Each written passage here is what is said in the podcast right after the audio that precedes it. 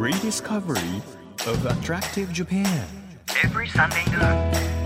It's an audio free paper. Apollo Station Drive Discovery Press. 7月9日日曜日時刻は12時となりました。アポロステーションドライブディスカバリープレス編集長のホラン千秋です。私が好きなものといえば何ですか？そう韓国でございます。そして韓国の中でも韓国ドラマが大好きなんですけれどもその韓国ドラマの世界をぜひ実体験したいということでいつかですかねちょっと忘れたんですけれどもちょっと前に韓国に行ってまいりましたよ！いやもう最高に楽しかったですよ。もう10年10年ぶりじゃない。56年ぶりぐらいにあの大学時代に韓国から大学にあの日本語を学びたいと言って留学しに来ていたお友達がいたんですけどそのお友達に会いに行ったりあとはこう日本からのこうメンバーが合流してその韓国を楽しんだりですね。あのもちろん私の大好きな俳優さんたちにはあ街中であ会えなかったんですけれども最高でしたね。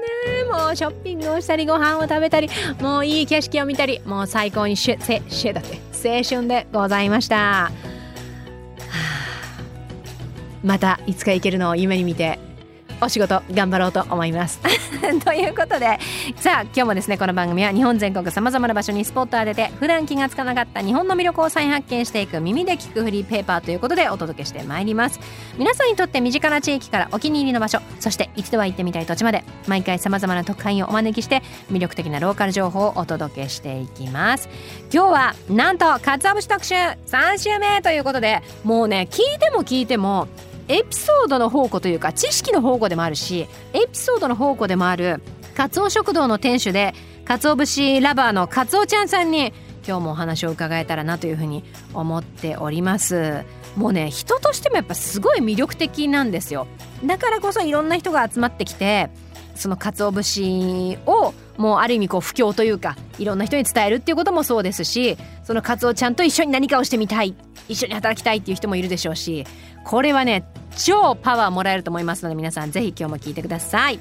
1ページ1ページ締めをめくるように輝きあふれる日本各地の情報と素敵なドライブミュージックをお届けする。音のフリーペーパーアポロステーションドライブディスカバリープレス。最後までどうぞお付き合いください。アポロステーション。ドライブディスカバリープレス。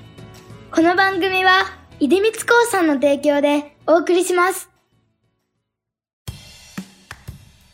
耳で聞くフリーペーパーアポロステーションドライブディスカバリープレス。改めまして編集長のホラン千秋です。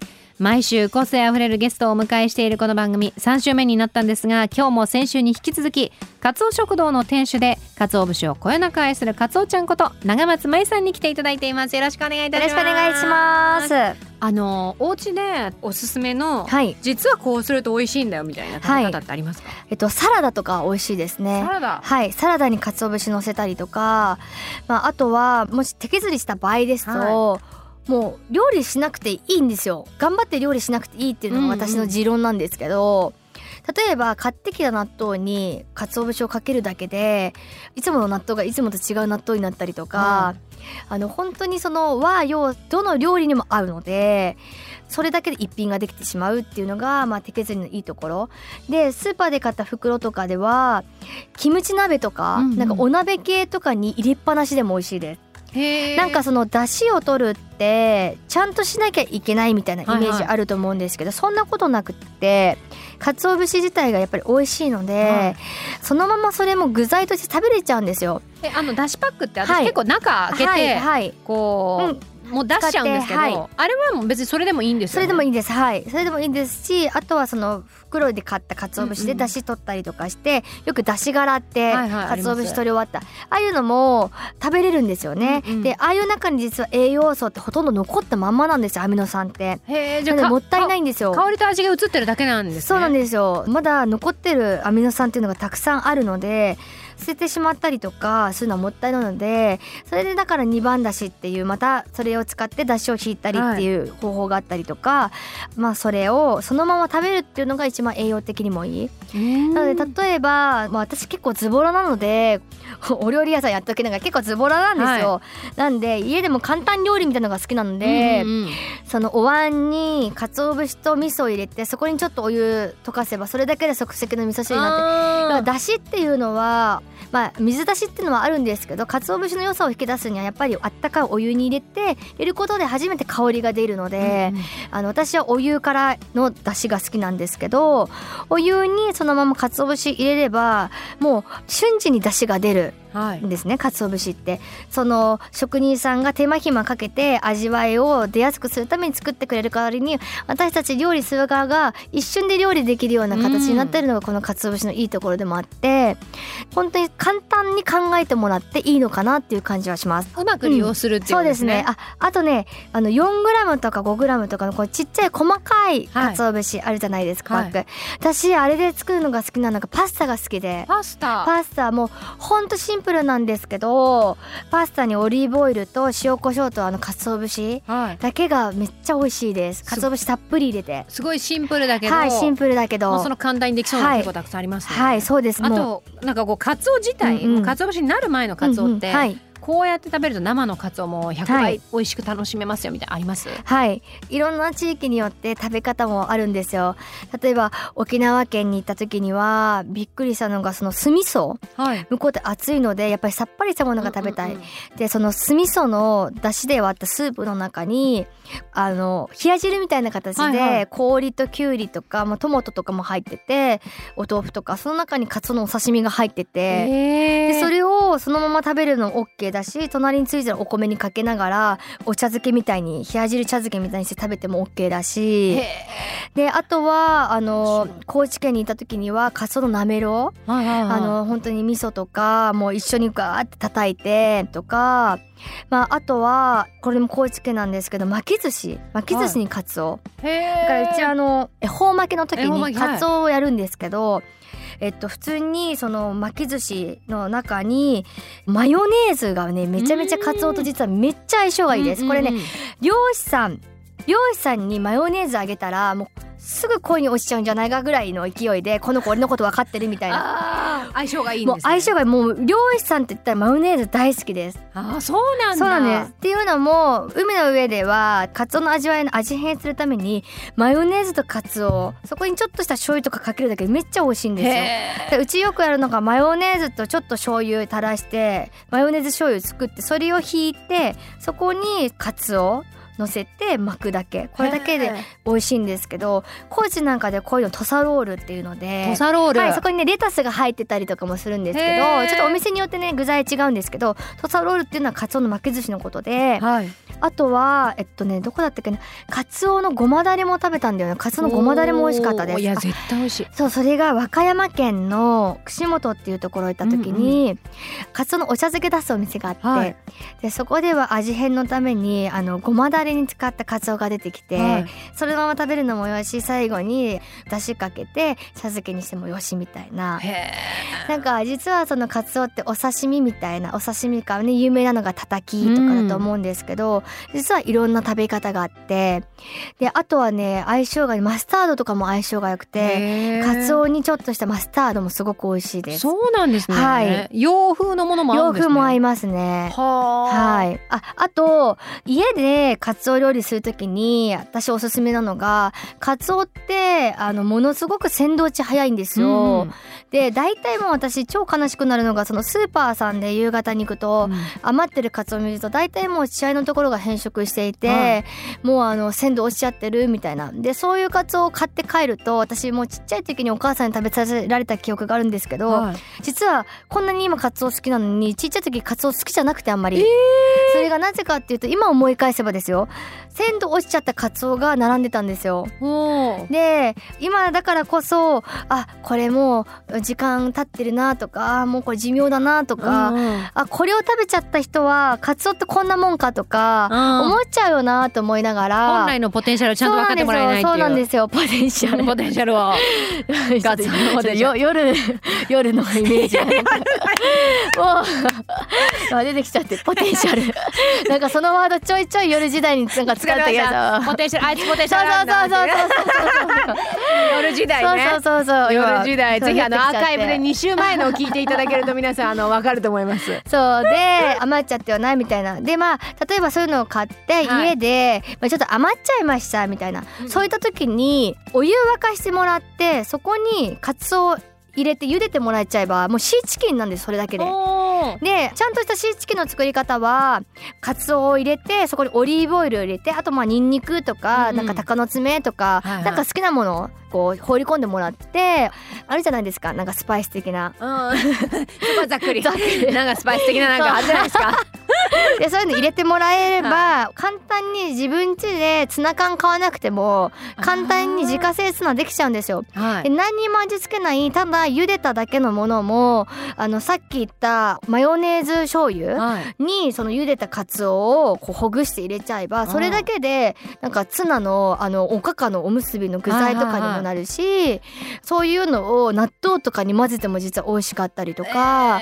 あのなんだろう鮮度落ちちゃって臭いから嫌だじゃなくてそのいうカツオはそういうカツオのなんか運命があるというかはい生かし方があるのでぜひそういうところも楽しんでもらえばな。いいそうで本当の鮮度いいカツオは血合いが本当に綺麗に赤く光ってるので、はいそういったカツオは鮮度がいいです。うんなので血合いを見ればいい。はい血合いを見てほしいですね。あとは切った断面刺身の断面が虹色に光ってると時間経って油が浮いてきてるのあそうでいうことなんですねそうですよ。切って時間が経ってる。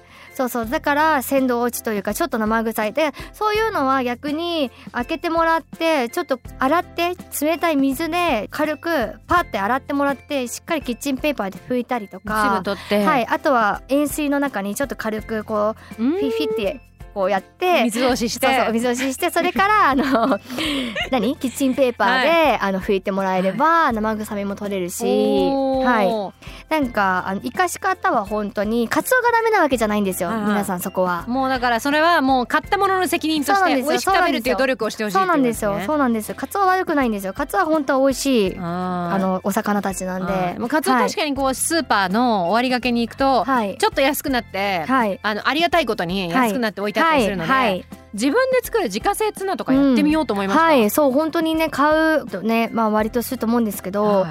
本当に無添加で自分で作れちゃうんでうん。そういうところもなんかいいのかなって思います。確かに、はい。今までカツオのポテンシャル生かしてなかった。はい、あーもうこれで もうポテンシャルがもうもう完全100%に。はい。もう。カツオ100%もうに。もうもうノリがだってもうパリピですもんねね。もういやいやいやいやもうさっきからこれねパリピの人は指先でわかるんですよ。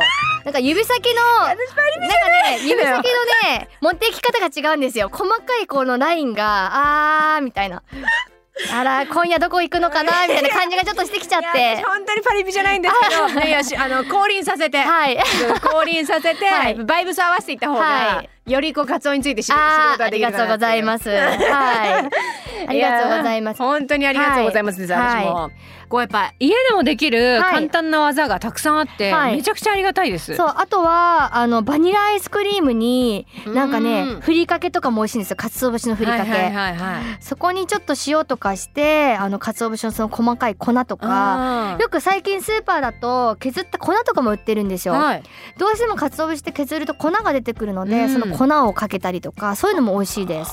皆さんこれぜひもうこの後すぐ近くのスーパーに行って、うん。いろんなタイプの鰹節をゲットして、今あの鰹ちゃんさんに教えていただいたあの技を試していただきたいですね。はい今後ですよね、はい。このカツオ愛はがい。どうなっていくのかっていうのは、はい。多分こうカツオちゃんさんファンの皆さんもはい。楽しみにしてると思うんですけど、はい。今後についてはどう考えてらっしゃいますか、今後はその鰹節自体はなくならないと思うんですよ。ただこの昔ながらのこうんうん。の鰹節とかがまあなくなっていく危惧されてるっていうのとやっぱり手削りする人がい。なくなっていってるっていうのは一つあると思うので、まあ、そういったところはやっぱりつないでいかなきゃいけないなっていうのと、はい。やっぱり私こう削ってるんですけどそのカツオちゃんがいなくなっちゃったら終わりっていうんじゃなくて、い。やっぱり削ってくれる人をどんどん増やしていきたい。うん。でもなんと今年その春に今日も来てくれてるんですけど、はい。ヨネちゃんっていう23歳の男の子がいて私カツオくんって呼んでるんですけどもう可愛いんですよもう。二代目カツオちゃんってこと？つまり襲名そうです。すごい。襲名したヨネちゃんあらヨネちゃん。そう。あらまあスマイルが可愛い。そうなんですよ。どうぞどうぞこちらにこちらに。あらまあ。23歳で、はい、その今かつお節削り師さんとして5月後半ぐらいからデビューをして。ねなんか本当にすあの純粋にめちゃくちゃ嬉しくて。でただヨネちゃんはもともと山が大好きではい。もともと自然を愛してるんですよ。えー、そう。でその私が今結構注目してるのが実は山で全てのカツオの恵みカツオが生きてる恵みってやっぱり山から全て流れてきてるので、山にちょうどこう登らなきゃ私も林業携わらなきゃとかもぐらいまで思ってた中で、ヨネちゃんが来てくれてヨネちゃん山登ってます。ヨネちゃんちゃんでベースに好きな世界もありながらもカツオを好きになってくれてヨネちゃんの場合もそのすごく行動が早いんですよ。電話したら今気仙沼にいますとか。へえ。お同じちょっとバイブスそう同がじバイブスがあるんですよ。いやでも本当に鰹節の未来は軽いなって私今日思いました、はい。じゃあ最後にちょっと今日はい。せっかく持ってきていただいたので削っていただいてもいいですか、はい。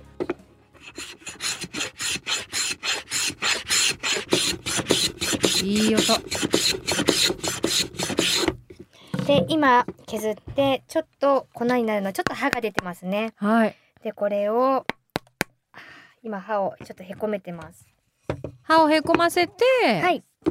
歯をへこませるとあのどんどん鰹節がまた薄く削れてきます。あなんかカンナみたいな感じで今こう削っていただいて、はい。はすごいもうあの全員総立ちで見てる。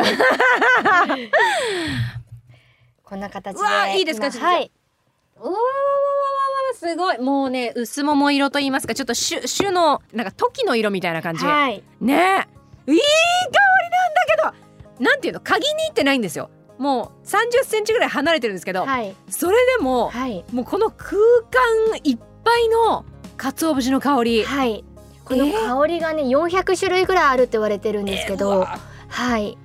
なあいい香り、本当にその大事なのは削りたて、うん。削りたてっていうだけでもう本物の味とこれだけの幸せをゲットできることは間違いないのでなんかぜひ進んでやってもらえたら嬉しいなって思います。あこれ手削りのねもちろん、はい。あのいきなり手削りから始められないという方は、いろんな鰹節をこう、はい。購入してみてそうですね。こ食べ比べてもいいですし、はい、うん、興味がさらに奥深くに行きたいっていう方は、はい、カツオちゃんのもう叩けばいいですか、はい、そうですね。うんはい、お待ちしてます。おー今日、はい本当にめちゃくちゃ濃かったです。はい、ありがとうございます。出汁のような。だしもう濃いだし出てました。一番出汁です。一番出汁 でもねあのヨネちゃんが一番だしかも。はい、ああ、そうですね。もうフレッシュさで言うともう、本当にそうですね。フレッシュの一番出汁ですね。うん私多分ちょっと今日あの三日くらい経った出汁かもしれないです。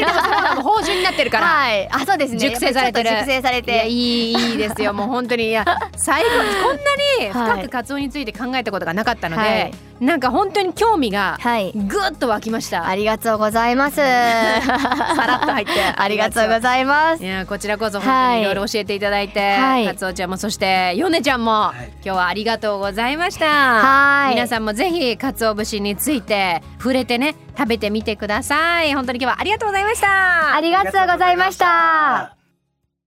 東京 FM をキーステーションに JFN 全国38局ネットでお届けしているアポロステーションドライブディスカバリープレス。お送りしたのはシュガークリップで海と少年でした。この番組ではドライブで聴いてほしい Spotify のオリジナルプレイリスト配信中です。DD プレスアルファベットで、えー、D2 つそれからカタカタでプレスと検索したら出てきますのでぜひいいねでお気に入り登録。さらには気分がいい時に聞いちゃってください。Apollo Station Drive Discovery Press. 地域社会を支えるライフパートナーアポロステーションのスタッフがお客様に送るメッセージリレー。茨城県小美玉市の乗用シェル石油販売株式会社小美玉球場入江正樹です。当店は国道355号線のバイパス沿いにあります。まだオープンして1年半の新しいお店ですスタッフ一同心がけているのは一人でも多くのお客様に顔と名前を覚えていただけるような接客です給油作業はスタッフが行っておりますのでお客様との何気ない会話も大切にしていますガソリンはどこのお店でも入れられますが給油するならお見玉にしようと思っていただけるようにこれからも笑顔と明るい挨拶でお迎えする活気のあるお店を目指していきますアポロステーションお見玉給油所ぜひご来店お待ちしております。あなたの移動を支えるステーションアポロステーション。東京 FM からホラン千秋がお届けしてきましたアポロステーションドライブディスカバリープレス。今日もカツオ食堂の店主でカツオちゃんこと長松舞さんをお迎えしました。いや3週にわたってこのカツオ節と向き合ったんですけれどもなんかまだまだこう聞き足りないというかもっと教えてほしいなっていうくらいあの深いテーマだったなっていうふうに思います。個人的にはスーパーでちょっと安くなった鮮度がちょっと落ちちゃってるなっていうカツオをツナにするっていうのも絶対やるって決めてますしあとはバニラアイス乳製品と発酵食品お醤油とかかけても美味しいっていうじゃないですか。なので発酵してる鰹節をかけても絶対に美味しいと思うのでそれをやろうかなっていうふうに思いますしあとやっぱシンプルイズベストの鰹節パスタ。もう何もやる気がない時に茹でるだけ茹でて鰹節ぶっかけて食べたら絶対これ美味しいだろうなっていうふうに思ったのでやってみたいなと思いましたし。あとは困ったらマヨネーズ皆さん鰹につけてみてください。おすすめでございます。さあこの番組では毎月テーマを設けてメッセージや写真を募集中です。7月のテーマは行ってよかった写真映えスポット。皆さんのおすすめ教えてください。写真とともにね送ってもらえると嬉しいです。送ってくださった方の中から毎月3名様に番組セレクトのとっておきプレゼントを差し上げています。今月は今日もゲストでしたカツオちゃんこと、えー長松舞さんおすすめのカツオ節をプレゼントします。こちらもメッセージを添えて、番組ホームページからご応募ください。日本全国さまざまな場所にスポットを当てて日本の魅力を再発見していく耳で聞くフリーペーパーアポロステーションドライブディスカバリープレスお相手は編集長のホラン千秋でした。バイバーイ。アポロステーションドライブディスカバリープレス。この番組は出光興産の提供でお送りしました。